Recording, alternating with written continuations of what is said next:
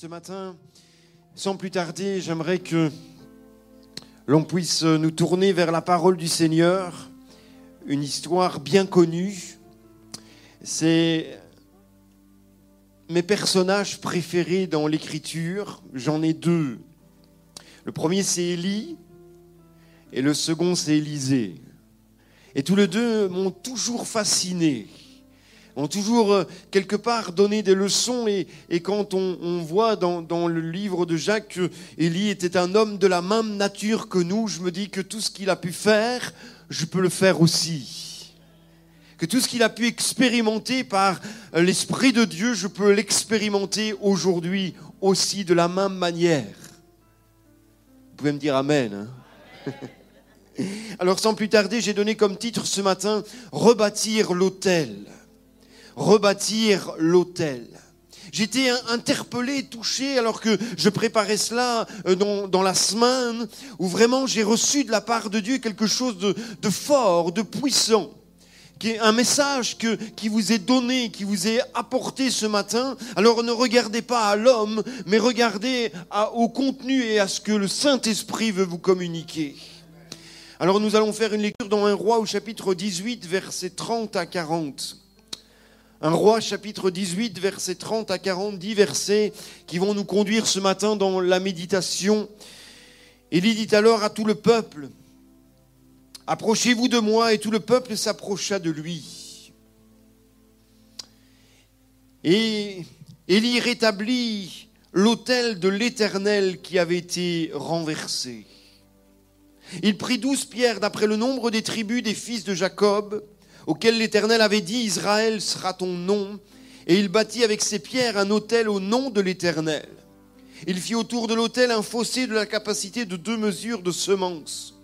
Il arrangea le bois, coupa le taureau par morceaux et le plaça sur le bois, puis il dit, remplissez d'eau quatre cruches et versez-les sur l'holocauste et sur le bois. Et il dit, Faites-le donc une seconde fois, ils le firent une seconde fois. Il dit, faites-le donc une troisième fois, et ils le firent une troisième fois. L'eau coula autour de l'autel et l'on remplit aussi d'eau le fossé. Au moment de la présentation de l'offrande, Élie le prophète s'avança et dit, Éternel, Dieu d'Abraham, d'Isaac et d'Israël, que l'on sache aujourd'hui que tu es en Israël et que je suis ton serviteur et que j'ai fait toutes ces choses par ta parole. Réponds-moi, Éternel, réponds-moi afin que ce peuple reconnaisse que c'est toi, Éternel, qui es Dieu et que c'est toi qui ramènes leur cœur. Et le feu de l'Éternel tomba.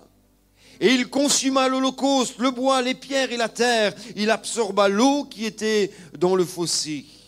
Et quand tout le peuple vit cela, ils tombèrent sur leur visage et dirent, c'est l'Éternel qui est Dieu, c'est l'Éternel qui est Dieu. Et Élie dit ceci, saisissez les prophètes de Baal, et qu'aucun d'eux n'échappe, et ils les saisirent, et Élie les fit descendre au torrent de Kison, où il les égorgea. Amen.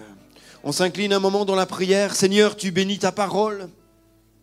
Nous voici attentifs à ce que tu veux nous dire ce matin. Et tu ouvres les, les oreilles de nos cœurs. Tu nous donnes de l'intelligence pour comprendre et saisir la portée et le message que tu veux faire passer. Tu nous ouvres notre esprit, Seigneur, au tien, afin que nous puissions comprendre ce que tu veux de chacun de nous. Que ta parole ait un impact dans les cœurs et dans les vies ce matin. C'est ce que je te demande, Père dans le nom puissant de Jésus.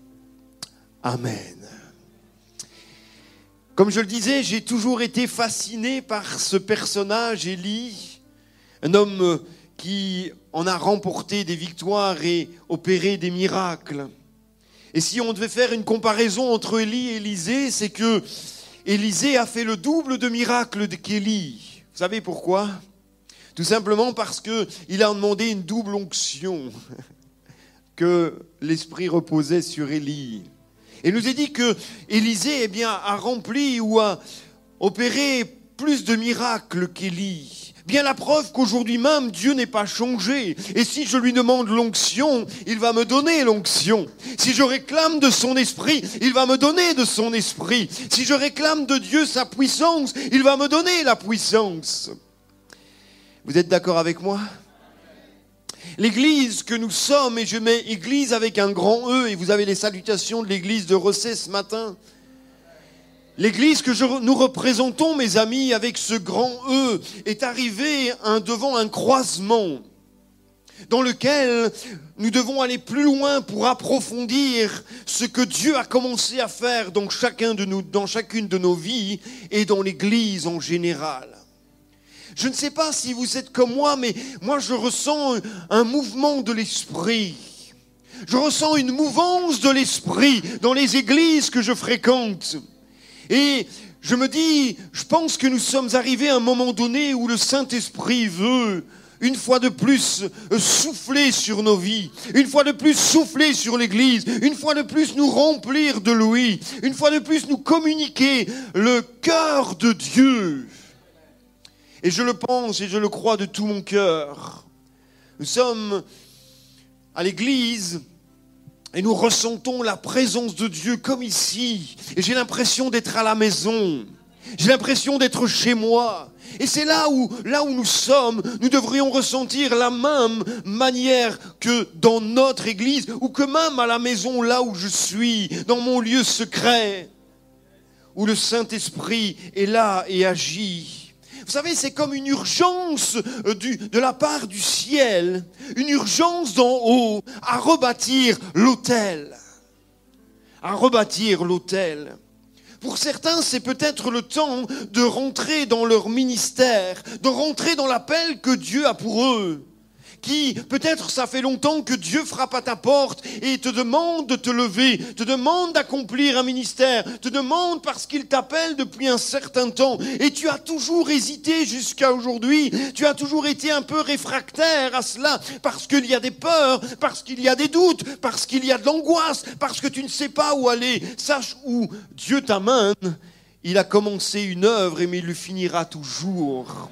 Il ne t'enverra jamais vers une voie de garage. Lorsque tu es conduit par Dieu, lorsque tu es conduit par le Saint-Esprit, eh bien tu vas au bon moment et au bon, tu es au bon niveau et tu vas pouvoir faire ce que le Saint-Esprit veut que tu fasses. Mais, ah, il y a un mais. Je suis le seul qui va pouvoir dire oui ou non. Eh oui. Vous savez, je dis toujours que Dieu est un gentleman. Il ne force personne. Lui, il appelle. Il appelle. Et puis à un moment donné, c'est à moi à décider. Et je peux rester avec un appel devant mes yeux sans pour autant y rentrer. Et c'est pour ça que je dis qu'à un moment donné, il faut pouvoir faire le pas. Et peut-être, mon frère, ma soeur, c'est le moment pour toi de faire ce pas et de rentrer réellement dans le ministère, de rentrer réellement dans l'appel de Dieu. Je ne sais pas pourquoi je vous dis cela ce matin, ce n'était pas prévu. Et pour d'autres, peut-être, c'est simplement de continuer à progresser dans le ministère en s'entendant, à s'attendant à Dieu et au Seigneur. Au travers de ce texte, nous allons découvrir qu'il est un modèle à suivre pour nous aujourd'hui, des leçons très importantes au travers de l'Écriture rebâtir l'autel pour que vienne le feu de l'Esprit, le feu de l'Esprit Saint. J'ai bien aimé tout à l'heure ce que notre frère Gauthier disait. On peut louer le Seigneur, on peut même avoir une intimité avec Dieu, et pourtant on ne le fait pas d'une bonne manière. il semble peut-être que, d'après ce que je fais, cela soit bon pour Dieu, mais il y a peut-être des choses qui ne permettent pas à Dieu d'agir comme il le voudrait parce qu'il y a des choses en moi qui sont cachées.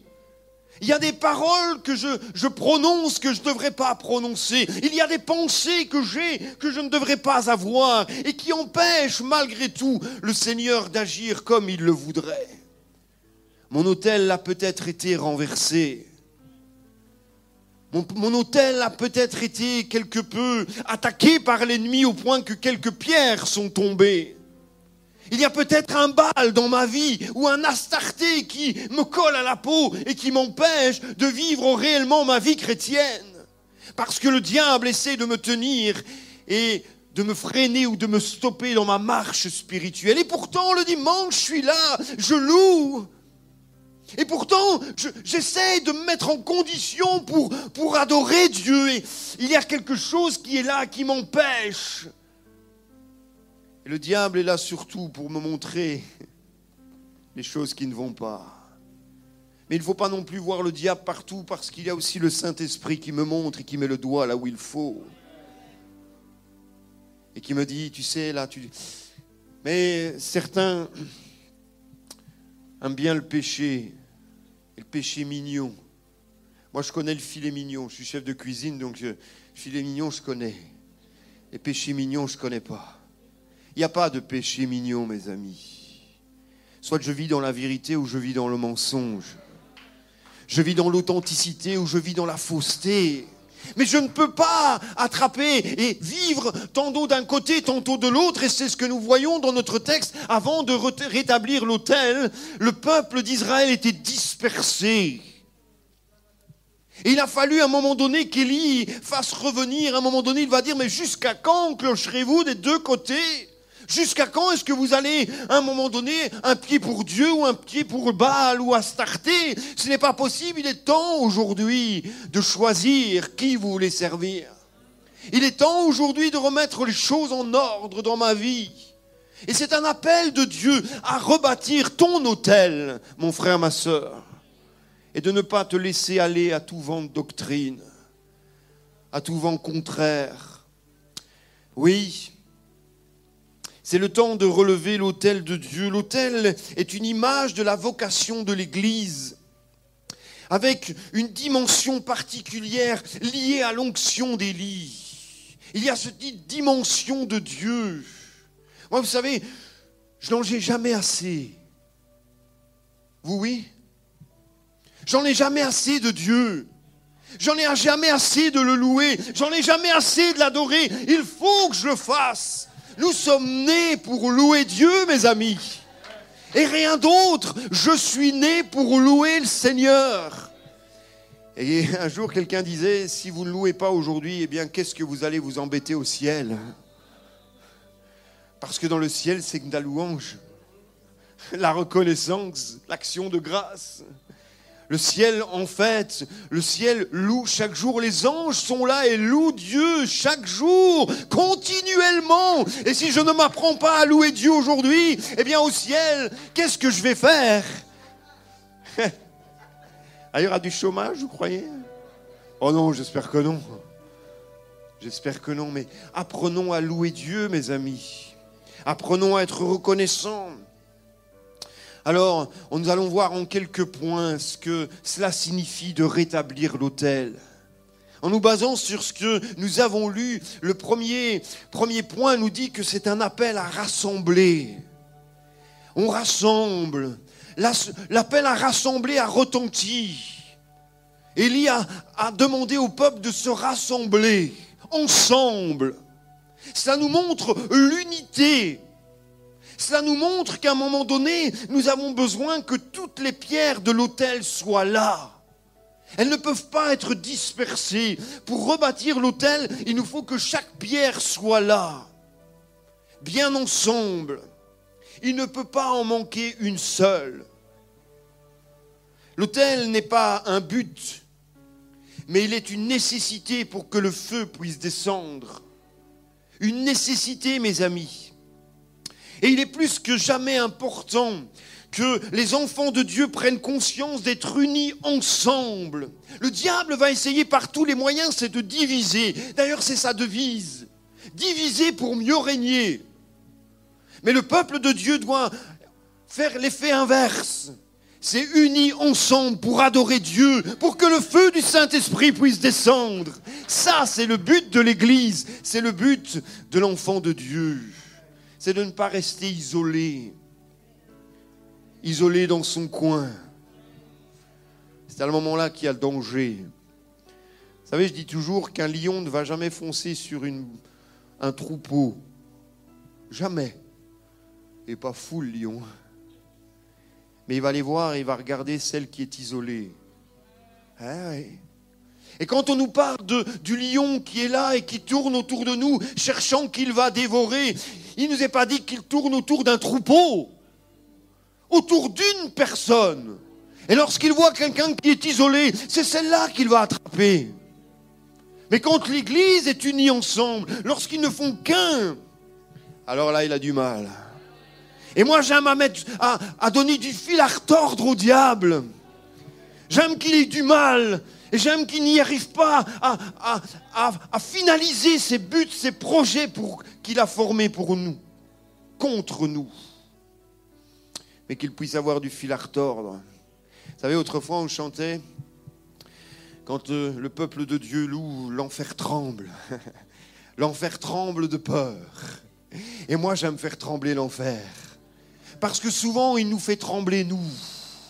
Alors j'aime l'effet inverse. Lorsque je fais trembler l'enfer, lorsque je fais trembler le diable, lorsque je fais trembler les démons, qui ne peuvent pas tenir en place, qui sont obligés de s'enfouir. Ça, j'aime. Est-ce que vous aimez aussi? Eh oui.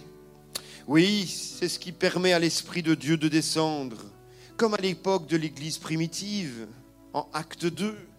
Ils étaient ensemble unis dans un même endroit, même lieu, la chambre haute. Et c'est ce qui a permis au Saint-Esprit de descendre. Eh oui. Alors vous savez, Jésus a apparu à plus de 500 frères à la fois. Et il y a quelque chose qui m'interpelle toujours dans ce texte. Comment se fait-il qu'il n'était que 120 à la chambre haute? Et pourtant, la Bible dit que Jésus s'est présenté à plus de 500 frères à la fois. Où étaient les 380 autres? Est-ce qu'ils avaient oublié ou omis la réunion de prière? Est-ce qu'ils avaient omis ou oublié le commandement de Jésus en disant restez à Jérusalem? Est-ce qu'ils avaient d'autres préoccupations? Alors ne leur jetons pas la pierre trop vite parce que, est-ce que moi, en, me regardant ou en regardant ma vie chrétienne, ma vie spirituelle, est-ce que je peux me targuer de faire toujours partie des 120 Ça serait trop facile de dire, ah ben, que de piètres chrétiens. Si je gratte un petit peu ma vie, je me dis quoi? Est-ce que tu es toujours fidèle? Est-ce que tu es toujours zélé? Est-ce que tu es toujours bouillant? Est-ce que tu es toujours uni à ton frère, à ta sœur? Vous savez une chose? Il nous a dit que Thomas, la première fois lorsque Jésus est apparu, a raté quelque chose d'essentiel. Lorsqu'on lit bien nos Bibles, Jésus est apparu la première fois dans la chambre haute, les portes étaient fermées. Je prêchais il n'y a pas longtemps là-dessus. Et Jésus a soufflé sur eux. Mais Thomas n'était pas là. Et puis, les disciples ont dit à Thomas, nous avons le Seigneur, il est là présent. Oui, si je ne mets pas mes doigts et on comprend l'histoire, ma main sous le côté. Et puis, euh, huit jours après, Jésus revient. Mais Jésus ne souffle plus sur eux. Eh, il a raté quelque chose. Voilà pourquoi je vous dis qu'il faut être présent toutes les fois, parce que parfois il se passe des choses à l'église. Et on se dit, c'est dommage, tu n'étais pas là. Et on va se dire, c'est dommage, je n'étais pas là. J'ai raté quelque chose. Eh oui, mes amis, soyons fidèles dans les petites choses et Dieu nous en confiera des plus grandes. Tous unis dans l'esprit, tous unis en Jésus pour que le monde qui nous entoure puisse être surpris et touché par l'unité de l'Église. Voyez comme ils sont, ils sont un. Voyez comme ils sont un ne faire qu'un corps et qu'une âme. C'est là l'essentiel pour l'Église. Oui, pas d'autel, pas de rassemblement, pas d'unité, pas de feu. C'est ce que nous voyons au travers de cette histoire. Et puis il faut un sacrifice. Il faut un sacrifice. Aujourd'hui, le sacrifice parfait a déjà été offert en Jésus. Notre rôle de sacrificateur de la nouvelle alliance est d'élever son nom, d'élever ses vertus, de le louer et de l'adorer sans cesse. Et je l'ai dit. Du temps de David, vous savez, il y avait une louange perpétuelle, continuelle à Jérusalem, nuit et jour. Waouh! Une louange qui ne cessait, nuit et jour. Il y avait un relais. C'est comme quand on fait une chaîne de prière. À l'église, parfois, on, prie pendant 24 heures et on dit on prend une heure, entre 5 et 6, entre 7 et 8, entre 9 et 10, et tout le monde fait la boucle. Et la boucle de prière est bouclée. Et comme cela, on, on perpétue une prière continuelle. Ça, c'est l'unité de l'Église. C'est le rôle que nous avons, une louange ou une prière perpétuelle. Oh, que nous puissions désirer, souhaiter une adoration perpétuelle dans chaque ville, comme un saint relais qui couvre tout le pays, jour et nuit, et qui crée ainsi l'atmosphère du ciel. L'atmosphère du ciel. Vous savez, on chante parfois ce chant qui dit, quand le Saint-Esprit descend, il y a transfert entre le ciel et la terre. Et moi, j'aime qu'il y ait transfert. Lorsque le Saint-Esprit vient, il bouleverse, il change, il transforme, il soulage, il vient, il, il donne sa puissance, il convainc de péché, de justice et de jugement. Et il permet à ce que nous puissions être animés d'un esprit, de l'Esprit de Dieu. Oh, qu'il y ait ce transfert, mes amis et que le diable puisse s'enfuir, que les maladies puissent partir, que les démons puissent trembler, qu'il puisse y avoir des guérisons, des miracles, des libérations, des délivrances. Il nous transforme, nous façonne et nous change à son image. C'est ce que le Saint-Esprit veut faire. Et c'est ce que le Saint-Esprit peut faire pour nous. Nous pensons différemment. On n'a plus du tout la même mentalité la même manière de penser, la même manière de voir les choses, parce que nous voyons avec les yeux de Dieu, avec les yeux de l'Esprit. Et là, c'est bien différent que ce que nous voyons. Vous savez, si nous, en tant qu'humains, nous voyons les choses, il y a parfois plus de négatifs qui sortent que de positifs. Avec le Saint-Esprit, c'est l'effet inverse. Il y a beaucoup plus de choses positives que de négatives.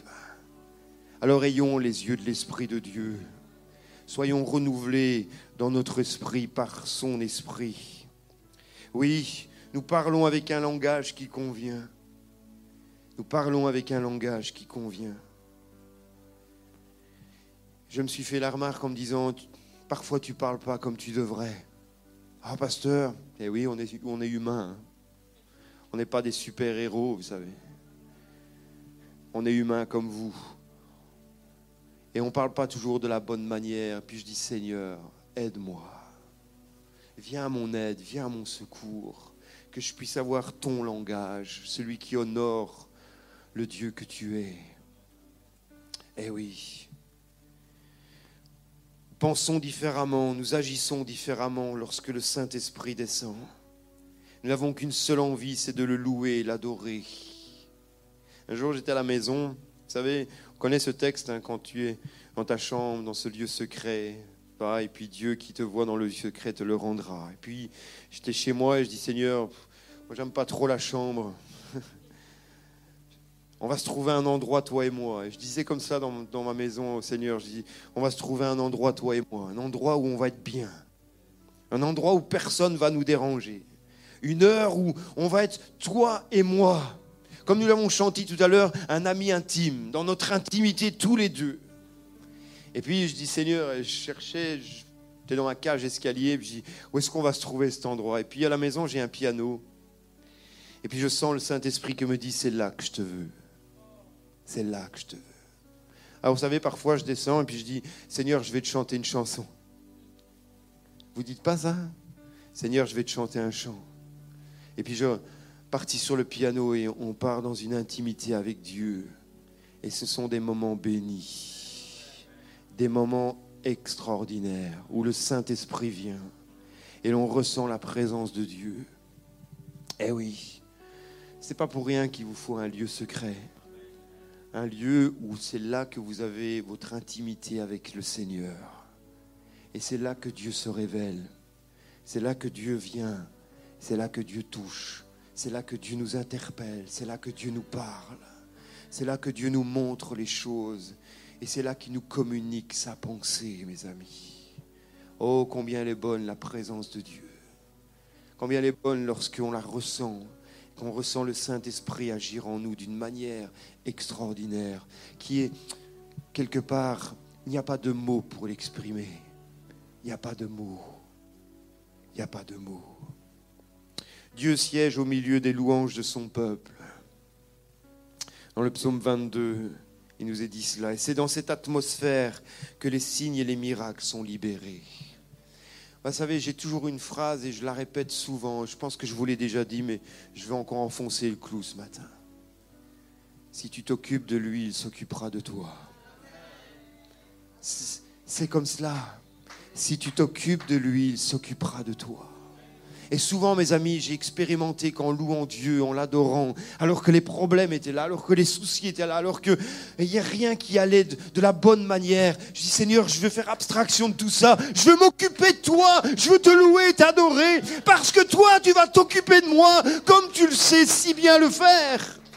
Et combien j'ai expérimenté souvent qu'en faisant cela, les choses changeaient.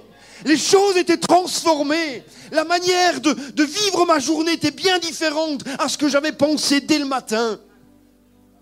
Je tourne mes regards dès le matin vers Dieu, me disant, je ne sais pas ce que sera ma journée. Et ma prière quotidienne est toujours la même depuis des années.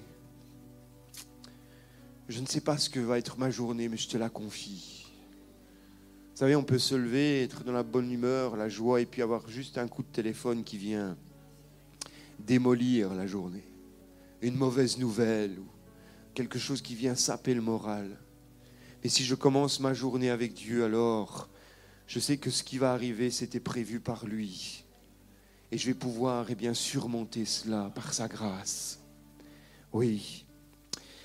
Oh, que c'est bon, mes amis, quand le Saint-Esprit est là. Que c'est bon quand le Saint-Esprit est là. Et puis, troisièmement, il fallait beaucoup d'eau. Vous avez vu que trois fois, eh bien, Élie a demandé à ce que l'eau soit remplie dans les cruches et versée sur l'autel. L'eau est ici le signe de la repentance, de nos pleurs qui se mêlent à l'adoration. Ce n'est pas le temps de séparer l'adoration de la repentance. On sait très bien ce que nous sommes. Et la Bible nous dit que nous grondons tous comme des ours que chaque jour on a besoin de revenir à Dieu, que chaque jour on a besoin de revenir au Seigneur. Celui qui dit moi je suis sans péché, eh tu viens déjà d'en commettre un. Parce que chaque jour je suis obligé de venir au Seigneur en disant pardon Jésus, pardon parce que j'ai pas bien agi, pardon parce que j'ai mal parlé, pardon parce que j'ai eu des mauvaises pensées vis-à-vis de l'un ou de l'autre.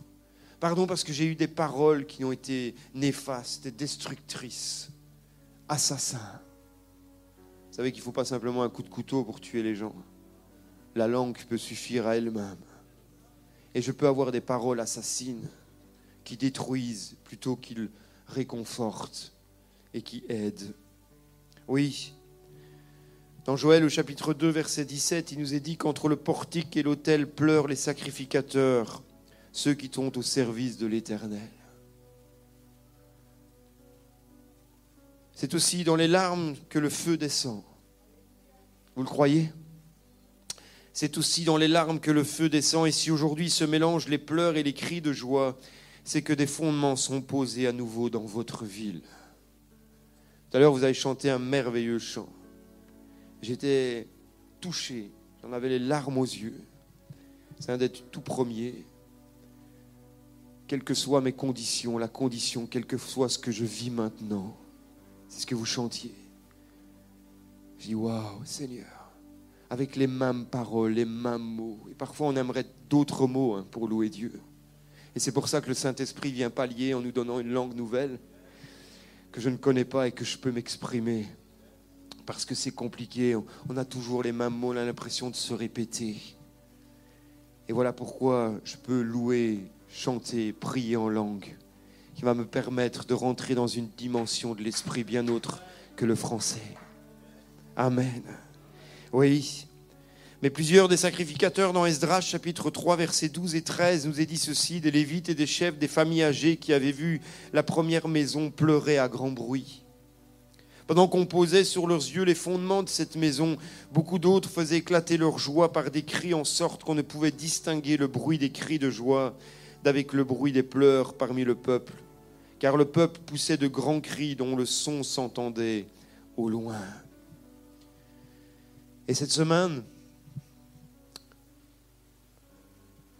alors que je pensais à vous et à l'Église, vous savez, j'ai beaucoup d'affection pour votre Église et pour votre serviteur. J'ai ressenti de la part de Dieu quelque chose qui, ne vais pas dire où c'est rare, mais par rapport à lorsque je vais prêcher l'Évangile ou la parole, on, on demande au Seigneur d'être inspiré. Et là, j'étais assis sur mon bureau et le Saint-Esprit me dit ceci. L'église de la Borne a versé beaucoup de larmes, a beaucoup pleuré. Aujourd'hui, c'est place à la joie, place aux cris de réjouissance.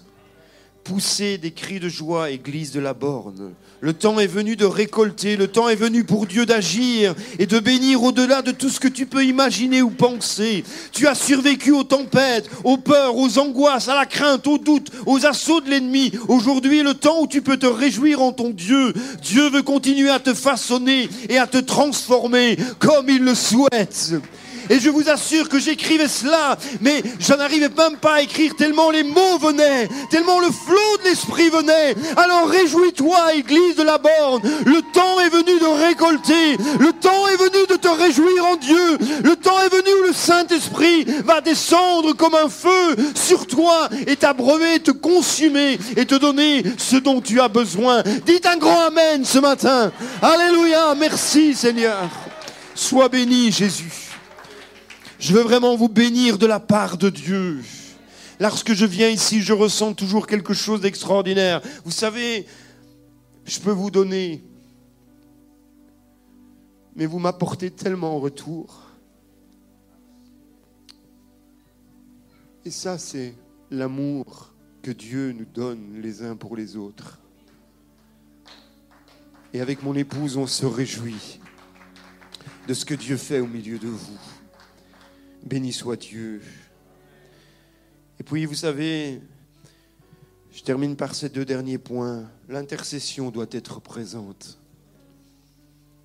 On ne peut pas s'arrêter là. Être dans la, prière, dans l'intercession. Élie libère la prière qui va faire descendre le feu. Il fallait qu'Élie prie il est venu pour que le peuple revienne à l'Éternel. À l'autel, il y a un exaucement pour la libération de la puissance de Dieu, pour toucher les cœurs et remporter des victoires. Et ce matin, je prie pour que la puissance de Dieu se manifeste puissamment sur chacune de nos vies. Chacune de nos vies. Oui, mes amis, vous avez raison de prier.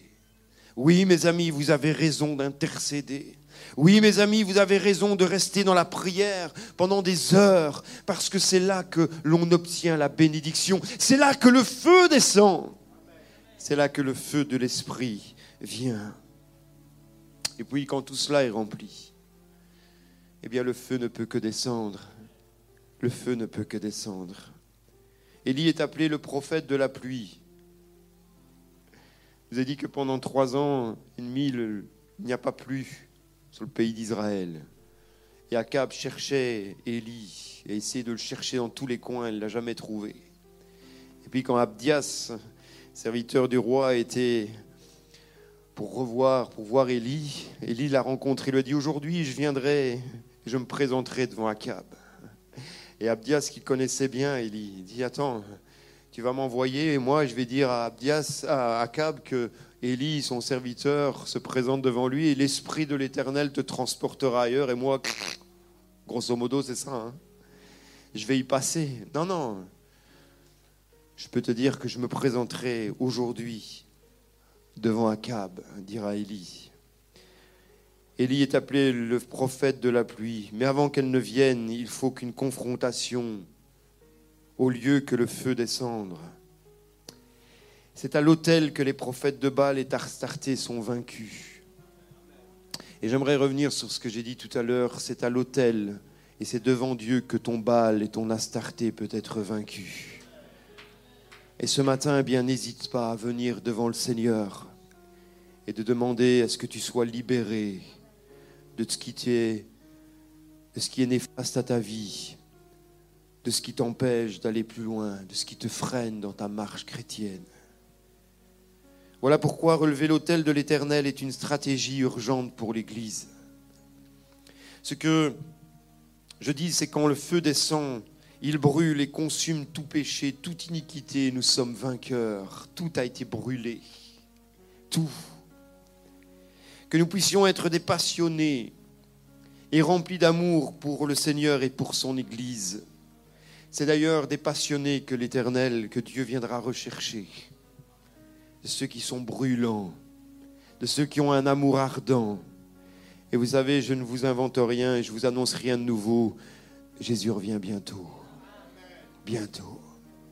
Et le monde dans lequel nous vivons nous le montre bien qu'il est à la porte et qu'il a la main, la main sur la clenche.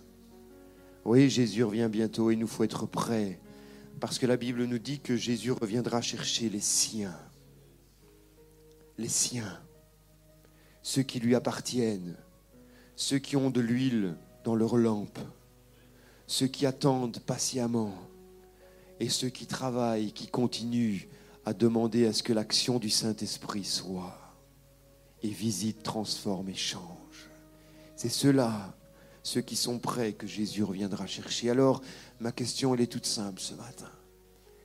Est-ce que tu fais partie des siens? Est-ce que tu fais partie des siens?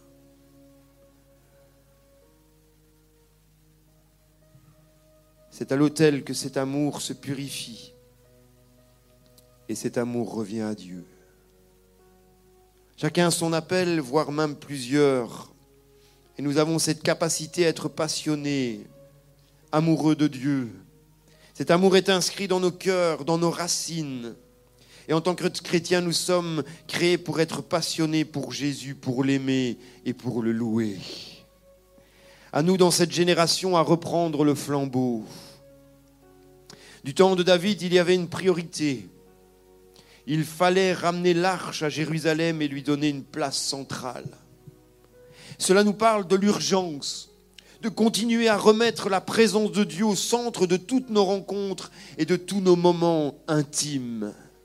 Je répète, cela nous parle de l'urgence à remettre la présence de Dieu là où elle doit être, dans toutes nos rencontres et dans nos, nos moments intimes à la maison. Dans les actes des apôtres, il nous est dit, repentez-vous et convertissez-vous pour que vos péchés soient effacés, afin que des temps de rafraîchissement viennent. Et je pense réellement, mes amis, que nous sommes dans ces temps de rafraîchissement. Et que le Seigneur envoie celui qui vous a été destiné. Jésus-Christ que le ciel doit recevoir jusqu'au temps du rétablissement de toutes choses dont Dieu a parlé anciennement par la bouche de ses saints prophètes. Se repentir, se convertir, afin de connaître des temps de rafraîchissement de la part de notre Dieu. C'est ce modèle céleste qui doit être restauré dans nos églises et sur le pays afin que la puissance du salut soit libérée de façon surnaturelle. Que dans les dimensions d'un réveil que nous attendons tous, vous croyez au réveil? Moi je crois au réveil. Levez les mains bien haut pour ceux qui croient au réveil. Moi je crois en ce réveil puissant. Je crois en ce, ce qu'à un moment le Saint-Esprit va descendre et va toucher, visiter. Et je sais qu'il est déjà en train de le faire. Oui. Dieu appelle l'Église sur les hauteurs. Vous êtes d'accord avec moi? Et je j'aimerais mentionner ce, ce, texte qui dit ceci dans Cantique des Cantiques, chapitre 2, versets 8 à 15. C'est la voix de mon bien-aimé. Le voici, il vient sautant sur les montagnes, bondissant sur les collines. Mon bien-aimé semblable à la gazelle ou au fond des biches. Le voici, il est derrière notre mur, il regarde par la fenêtre, il regarde par le treillis. Mon bien-aimé parle et me dit, Lève-toi, mon ami, ma belle, et viens. Lève-toi, mon ami, ma belle, et viens. Le bien-aimé revient sur les hauteurs et nous nous sommes souvent tellement affairés dans la plaine. Alors que nous voyons que parfois ou peu sa présence, ou sentons son action, tellement parfois d'une manière sporadique, pas toujours constante, alors que Dieu nous appelle à la voir, cette présence et cette puissance constante, constante chaque jour. Josué a eu du succès car des sacrificateurs étaient sur les hauteurs. Et vous savez, à un moment donné, lorsque Israël combattait Amalek, Josué était au front.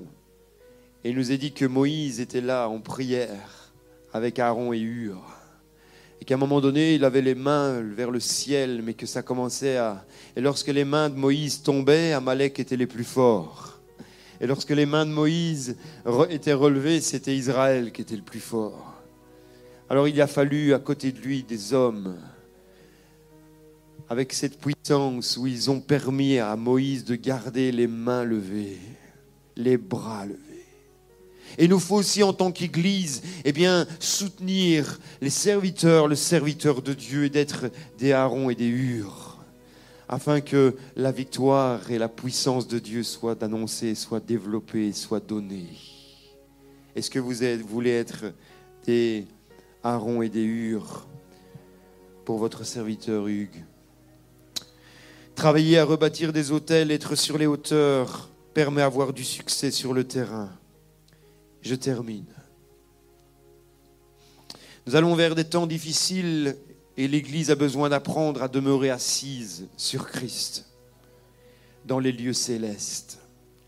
Dieu fait des promesses concernant le salut et nous parle aussi de signes accompagnant la prédication de l'Évangile. Il nous faut être conscient qu'elle sera suivie de guérisons, de miracles, de prodiges.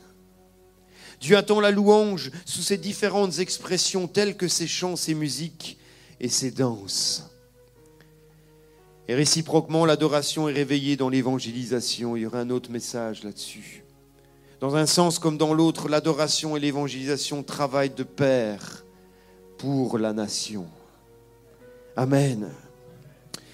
Que l'action, l'onction de Dieu vienne sur nous ce matin, afin de nous réveiller et de réveiller notre zèle pour l'Évangile, mais aussi pour nous transporter dans une adoration plus profonde, plus grande encore, où l'on ne pourra pas dissocier les deux. Là où l'autel de l'Éternel a été renversé ou mal entretenu, c'est assurément la destruction et la confusion qui y règnent, comme le texte nous le démontre. Reconstruire l'autel, c'est pour nous rétablir une adoration et une louange.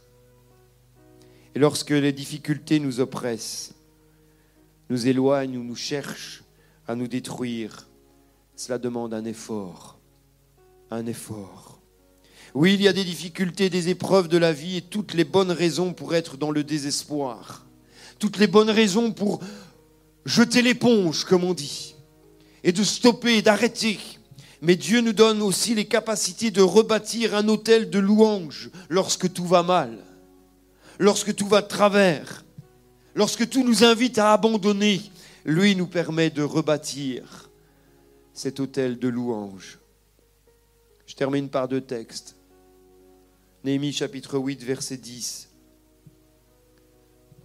Ne vous affligez pas, car la joie de l'Éternel sera votre force. Ne vous affligez pas, car la joie de l'Éternel sera votre force. Et enfin, Romains chapitre 12, verset 1er. Je vous exhorte donc, frères, par les compassions de Dieu, à offrir vos corps comme un sacrifice vivant, saint, agréable à Dieu, ce qui sera de votre part un culte raisonnable.